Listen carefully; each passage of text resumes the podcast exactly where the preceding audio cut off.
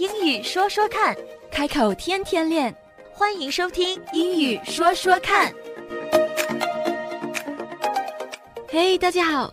So in our last session, Stella, Xinchen and I we talked about the art and craft of giving compliments.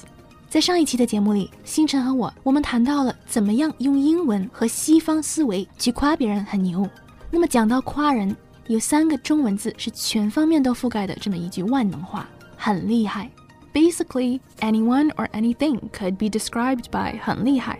可是，在英文里呢，我们就要更具体一点。But in English, you have to be a lot more specific. So, how else do we say someone is great at something? 讲到能力嘛，abilities 有不同的说法。很多人会这样说：如果你跳舞很好，嗯，我会说 You really know how to dance. You really know 嗯，你真的知道 how to dance，嗯，怎么样去跳舞、嗯、？You really know how to 后面加上你做的这个非常厉害的事情，嗯，可以用的很广。虽然中文直译过来，你就会觉得它很普通，就是哇，你真的知道怎么样做饭。如果你 你做饭很厉害，用英文我就我就会说，Wow，，星辰，嗯嗯，You really know how to cook，嗯，或者是 如果你化妆很厉害，嗯嗯，我会说。you really know how to do makeup，所以 you really know how to，然后后面是你要夸的那个东西，那种能力。所以说，用这个句式基本是可以夸某一个人他某方面的技能。对，如果一个人去登山的话，你可以说 You really know how to rock climb。但如果用中文说这样的话就很奇怪，是不是？你真的知道怎么样做饭？你真的知道怎么样化妆？哎，就是真的，like you know language 有一个非常有名的 TED Talk，它的标题是 How Language Shapes the Way We Think。 就是不同的语言会打造我们的思维，嗯，所以当我们的思维是用中文打造的时候，我们光把字换了，换成英文的，换成了另外一个语言的。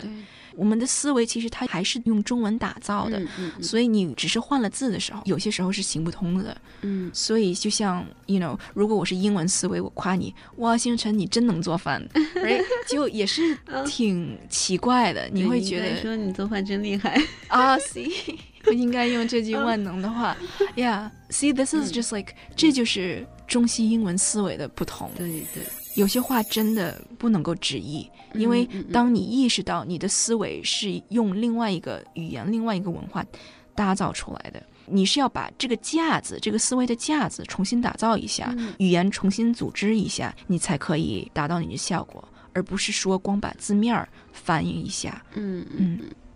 除了这句话，You really know how to 怎么怎么样加动词，You could also say You're an excellent。or you're an outstanding or you're a superb cook, right? If you're cooking，如果你是如果你在做饭的话，我可以说、嗯、，Wow, you're an excellent cook. You know，如果形容某个人 excellent，就真的是他是 really good。嗯，outstanding also really good.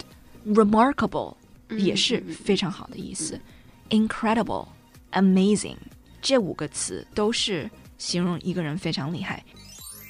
一个是 excellent。excellent, excellent, outstanding, outstanding, outstanding, superb, superb, superb, amazing, amazing, amazing, incredible, incredible, incredible, remarkable, remar remarkable remarkable remarkable remarkable remarkable 对，跟 incredible 是同义词。嗯，so you can use these，这些都是你可以用的 adjectives 形容词，就是你可以经常换。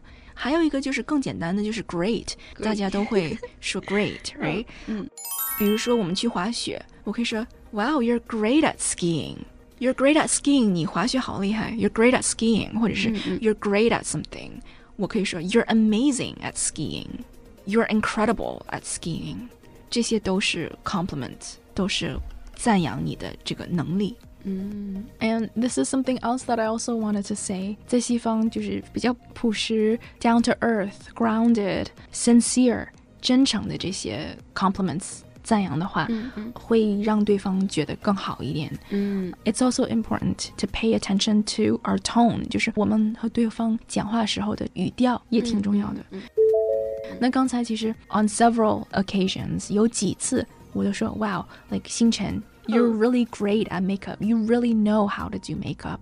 其实一开始我的这个赞扬你的话，我说了句 Wow， 嗯哎，但是我这样说，你心里你有没有感觉到不舒服，还是 怎么样？并没有，没有，嗯，就是嗯还感觉比较自然。对，嗯 OK，so、当然这个也是人和人都不一样。嗯，但是我想说的一点就是，wow 在用的时候，我不太清楚嗯是语言上面的嗯习惯，还是什么其他的原因。但是有的时候我听到别的朋友用 wow 这个词，就是 you know、嗯 wow w o w wow，、嗯嗯它是个 one syllable word，它只有一个嗯嗯音节，嗯嗯所以 wow 就是 you know wow 就很嗯到位了、嗯 y o u know 你不需要去把它研成成一首歌那个样子。它已经是一个语气词了。对嗯，like 嗯 you know, wow, you're really good at 嗯 this. 嗯 You're really good at this 嗯 is also 这个也是一句你可以用的话。你如果不想那么仔细的说 this 是什么，right？你可以说哇，你这个很厉害。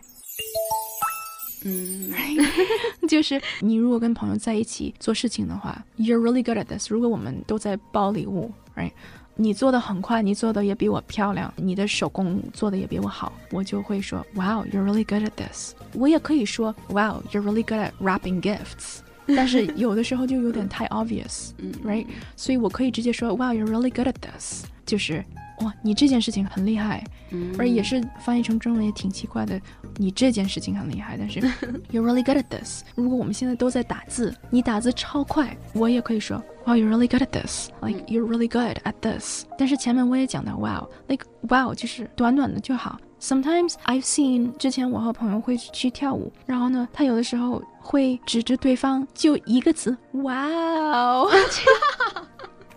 You know，这个 wow 就 它上下浮动的太 太大，太大了，就是 给你的感觉就是挺不自在的，而且也是感觉挺假的。所以这个 wow，like you know，也许最长可以两个音节 wow，但是真的不需要 like wow 这样一直说，就真的没有没有这个有点刻意了。必要。嗯对，so that's also important to pay attention to。或许别人不会这样说，但是我会跟你这样说。